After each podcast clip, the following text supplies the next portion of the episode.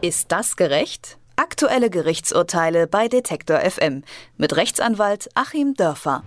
Dass Kreditinstitute ihren Kunden Gebühren berechnen, das ist nicht neu. Dass dies zu Streitigkeiten führt, allerdings schon. Jedenfalls, wenn es um Gebühren von privaten Darlehensverträgen geht. In diesem Fall hatte der Bundesgerichtshof in einem Urteil im Mai diesen Jahres Bankentgelte für unzulässig erklärt. Jetzt liegt die Begründung des Urteils vor und man kann bis Ende des Jahres Ansprüche geltend machen. Und da fast jeder in seinem Leben einen Privatkredit beantragt hat, betrifft dieses Urteil auch fast jeden. Denn wenn unberechtigt Gebühren für einen privaten Kredit berechnet wurden, kann man sich diese jetzt von der jeweiligen Bank zurückfordern. Dass es hier fast jeden betrifft, bedeutet auch, es geht um ziemlich viel Geld, welches zurückverlangt werden kann von jedem einzelnen Kunden. Die Banken verhalten sich, was die Rückzahlung angeht, allerdings bis jetzt sehr verhalten. Ob und vor allem wie man nun an sein Geld als Betroffener wieder rankommt und was das Urteil in dem Fall genau bedeutet, darüber sprechen wir in unserer Serie Ist das gerecht mit dem Anwalt Achim Dörfer. Guten Tag, Herr Dörfer. Guten Tag nach Leipzig. Die Klage. Das Urteil des Bundesgerichtshofes ist im Mai diesen Jahres gesprochen worden. Jetzt liegt die Begründung vor und seit Ende Oktober hat der BGH klargemacht, dass alte Forderungen nicht verjährt sind.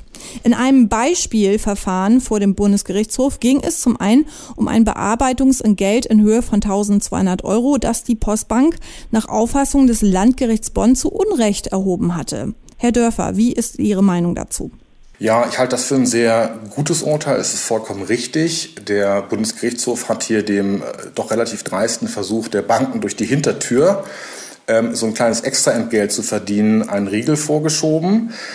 Die Banken wird es jetzt Milliarden kosten, aber die Verbraucher müssen natürlich tätig werden. Also es reicht nicht aus, sich über die Banken aufzuregen. Wir haben jetzt alle Zeit, bis Ende des Jahres noch tätig zu werden, uns unser Geld wiederzuholen.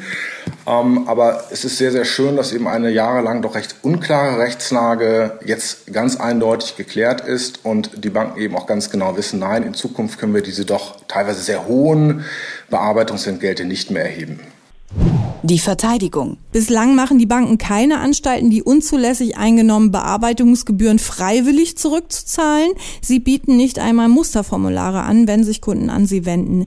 Als Kreditkunde muss man das Geld also selbst zurückfordern. Warum bewegen sich die Banken nicht in diese Richtung? Ja, das ist ganz klar. Wir haben es ja jetzt seit dem 28.10. feststehen, dass jedenfalls alle Forderungen ab 2011 und auch die sieben Jahre davor zum 31.12.2014 verjähren. Und die Banken spielen hier einfach auf Zeit.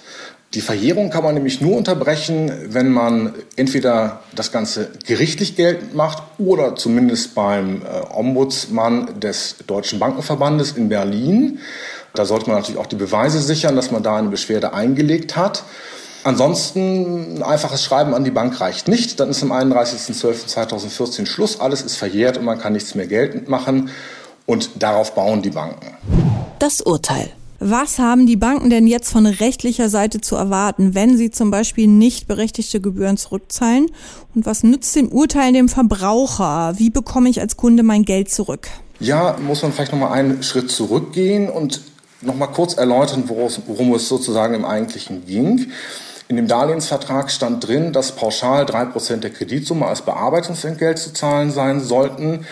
Der Bundesgerichtshof hat gesagt, äh, nein, das funktioniert nicht, weil das gesetzliche Leitbild des Darlehensvertrages ist, im Prinzip ist mit den Zinsen alles abgegolten.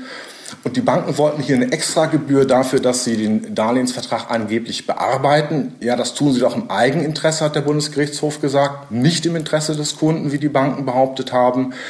Und die Banken wollten sozusagen zweimal sich für diese Bearbeitung bezahlen lassen, einmal durch die Zinsen und einmal durch die Bearbeitungsgebühr.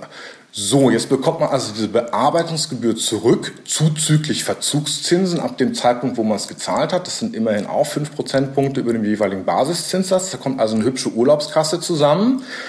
Und man muss als Verbraucher jetzt wirklich sofort handeln im Prinzip, denn es sind ja nur noch zwei Monate, ähm, in denen man einen Mahnbescheid geltend machen kann oder eben ein Schiedsverfahren beim Bankenverband anstreben kann. Und da muss man die alten Verträge rauskramen, muss man schauen, was man da auch so alles in der Schublade hat und muss eben konkret diese Forderung erheben. Die Erfolgsaussichten sind gigantisch hoch, weil die Rechtslage wirklich vollkommen eindeutig ist und äh, die Banken im Grunde nur deswegen nicht freiwillig zahlen, weil es eben wirklich um Milliardensummen geht. Das sagt Achim Dörfer über das Urteil des Bundesgerichtshofes über nicht zulässige Bankentgelte bei Privatkrediten und wie man diese wieder erstattet bekommt. Vielen Dank, Herr Dörfer. Ich danke Ihnen.